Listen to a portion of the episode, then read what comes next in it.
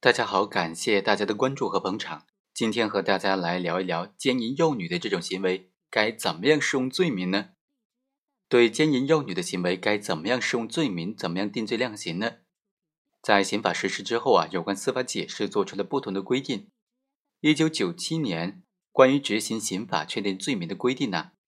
就将刑法第二百三十六条分别确定为强奸罪和奸淫幼女罪两个罪名。两千年的时候，最高院制定了关于审理强奸罪案件有关问题的解释，其中就规定说，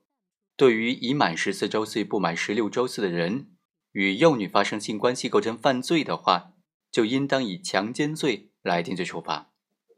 可见，这个解释实质上已经将刑法第二百三十六条第二款的罪名又修改回了强奸罪，将这个奸淫幼女的行为定性为强奸罪。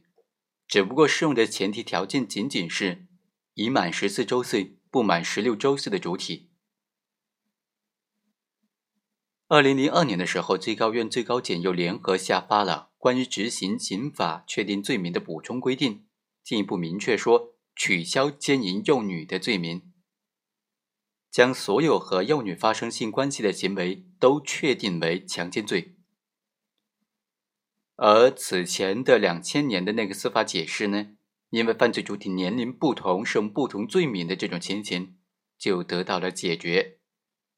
在前面所讲的那个案件，李某和申某共同的对同一名幼女轮流实施性侵的这种行为啊，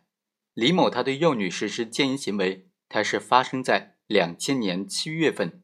犯罪的时候已满了十四周岁，不满十六周岁。